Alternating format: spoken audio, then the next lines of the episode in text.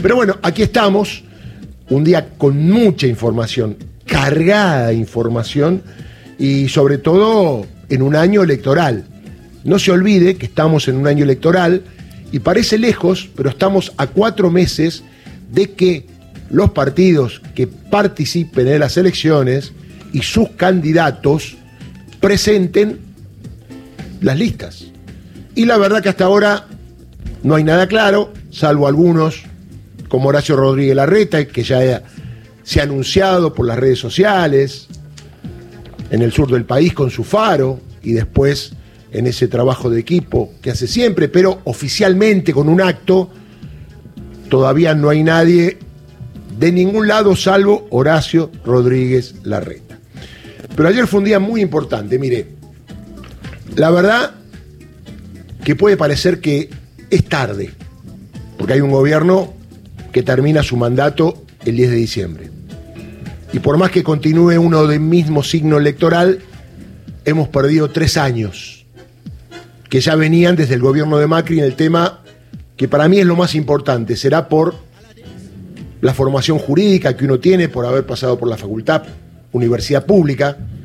Como decía el presidente ayer, él le devuelve a la gente o al Estado el tema de alguna manera haber sido beneficiado con universidad pública. Yo trato humildemente de devolverle al pueblo la información sobre temas jurídicos que la gente no conoce. Me parece que es sano, está bueno y hacerlo en Radio Nacional es lo mejor. Digo, yo soy fundamentalista del Estado de Derecho. Usted me dirá ahí. Y las cosas que pasan tienen que ver con que se está violando el Estado de Derecho. Cuando hablamos del lawfare y la persecución, tiene que ver con violar el Estado de Derecho. Cuando hablamos de coparticipación, tiene que ver con la violación del Estado de Derecho. Cuando hablamos del per saltum por dos jueces, estamos hablando de violación del Estado de Derecho. Cuando hablamos de meterse con el tema del Consejo de la Magistratura, que corresponde a el Congreso de la Nación, estamos violando el Estado de Derecho. Cuando metimos preso por poder residual de Martín Irursun y Ricardo Lorenzetti, estábamos violando el Estado de Derecho. Pero no lo estaban violando los ciudadanos, lo estaban violando los jueces del Poder Judicial. Es el acabose de la democracia. Sin embargo, como te metieron en la cabeza que a la gente le importa solo la inflación, llegar a fin de mes, tener trabajo, no estar desocupado, el Poder Judicial no interesa. Y la verdad que sí interesa. Si a vos te llegó la boleta de internet, de cable, por debajo de tu puerta o el portero te la alcanzó, lo que estás pagando es lo que dice el grupo Clarín que hay que pagar, avalado por el Poder Judicial. Te pongo ese ejemplo.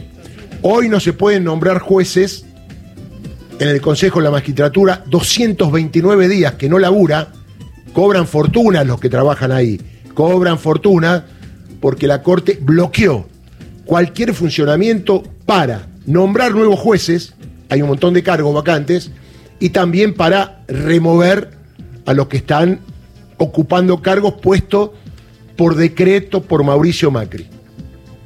Y puedo seguir toda la mañana y todo el mes. Hemos gritado durante estos ocho años lo que pasaba con el Poder Judicial. Lamentablemente es tarde. Todo lo que se dijo ayer estuvo bárbaro, estuvo dicho en la cara. Pero ahora, ¿qué hacemos? Ya han copado el Poder Judicial un partido político, porque no es la Corte, ni siquiera el Partido Judicial. Juntos por el Cambio es el Partido Judicial.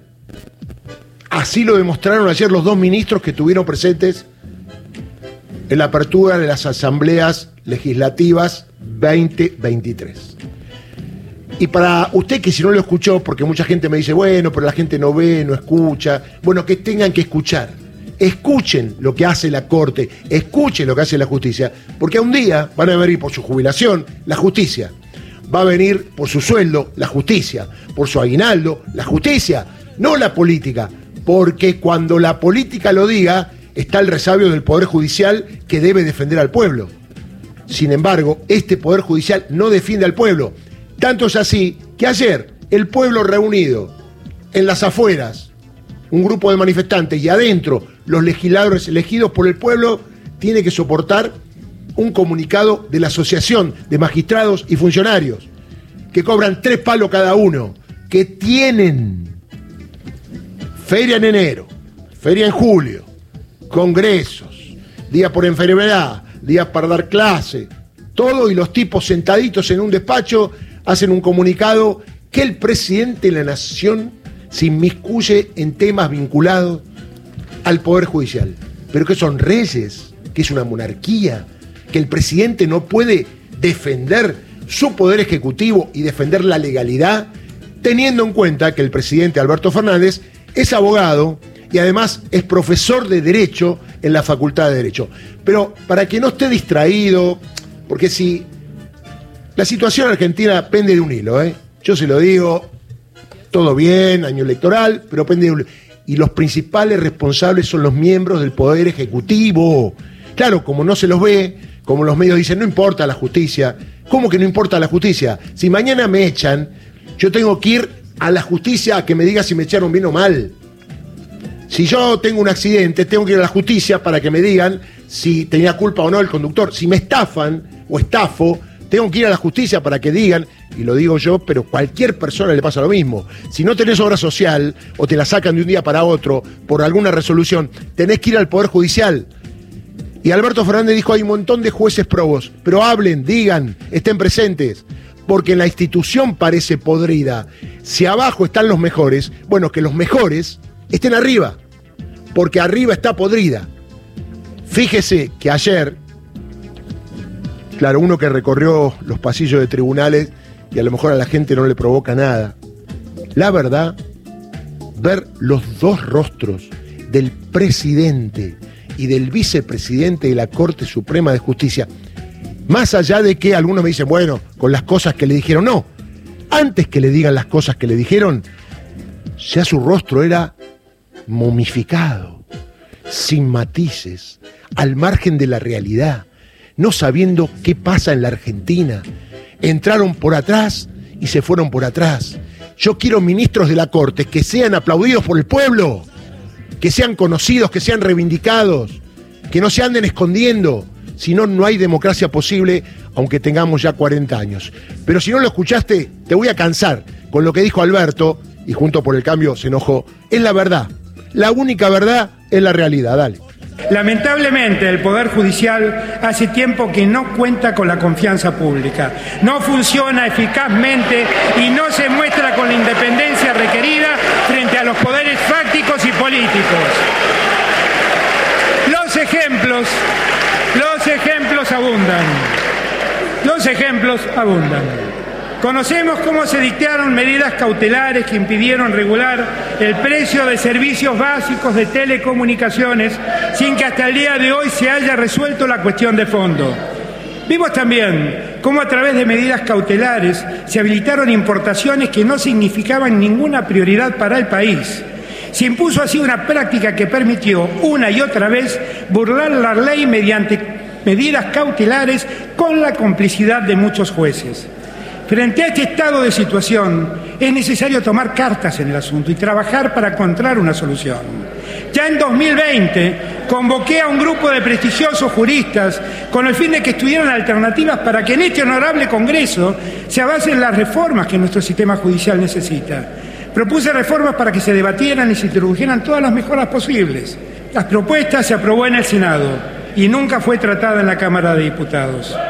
Lamentablemente, el accionar de los miembros de la Corte Suprema de Justicia de la Nación nos llevó a presentar un pedido de juicio político ante la Cámara de Diputados que decidirá si lo acusa ante el Senado. Cualquier argumento que sostenga que el reclamo es violatorio de la República o del Estado de Derecho es falso.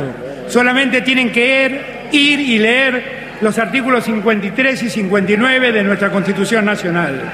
No hay ningún ataque ni embestida contra la justicia.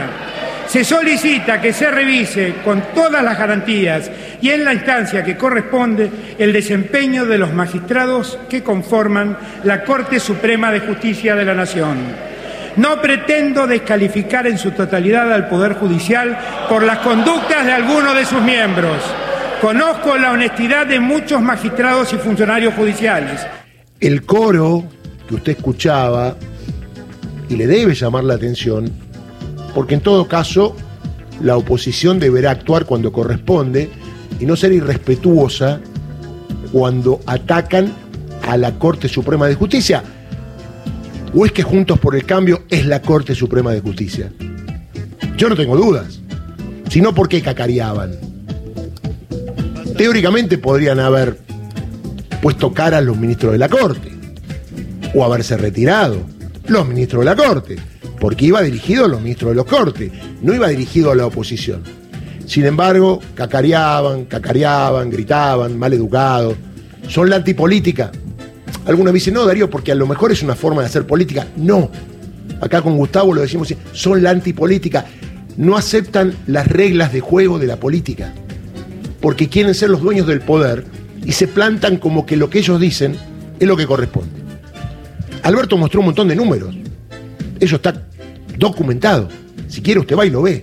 Sin embargo, cuando terminó el discurso los medios hegemónicos, 27 mentiras decía Tetaz. Una cosa que no se puede creer, tenía un reloj donde contaba las mentiras. Un fenómeno. Después tiró eh, pesos en un programa de televisión. O sea, un payaso simpático, Martín Tetaz. Y uno dice, ¿cómo está, no? En el Congreso, esa gente que a veces no da quórum. Como Fernando Iglesias, tipo que está alienado. Es inimputable políticamente, ¿eh? no jurídicamente, políticamente. Es jodido encontrar un tipo inimputable políticamente, sobre todo porque el término inimputable es un término jurídico. Claro, no llega a ese nivel. Hay que ser persona para ser inimputable desde el punto de vista jurídico. Y por último, lo que quiero decir es, ¿usted le parece bien que desde los rostros de esos dos miembros de la Corte puede salir algo bueno para la población? ¿Vio esas caras? Son igual que nosotros viven acá, tienen los mismos valores, tienen esposa, hijos, están vivos. Me acuerdo esto cuando Castril en un partido donde echaron a Maradona y otros jugadores en la cancha de Vélez, Castril era un tipo que no hablaba, y me acuerdo que Diego le quería hablar, y Castril estaba con las manos atrás y no le contestaba. Y Navarro Montoya le decía, vení Diego, vení Diego, vení Diego. No te va a contestar. Y Diego le dijo, pero que está muerto. Están vivos. Sí, están vivos porque hace mucho daño. La verdad que va a terminar el tiempo de seguir festejándose. No sé si ahora, no sé si yo lo veré, pero algún día va a terminar el tiempo de seguir festejándose. Siempre dice José Ubeira, algún día verás pasar por la puerta de tu casa a los que tanto daño te hicieron. Pero hay que esperar. Nosotros salimos de la Corte de los Milagros. ¿Quién pensaba que íbamos a salir de la Corte de los Milagros de Carlos Menem? ¿Quién pensaba que íbamos a tener juicios por lesa humanidad?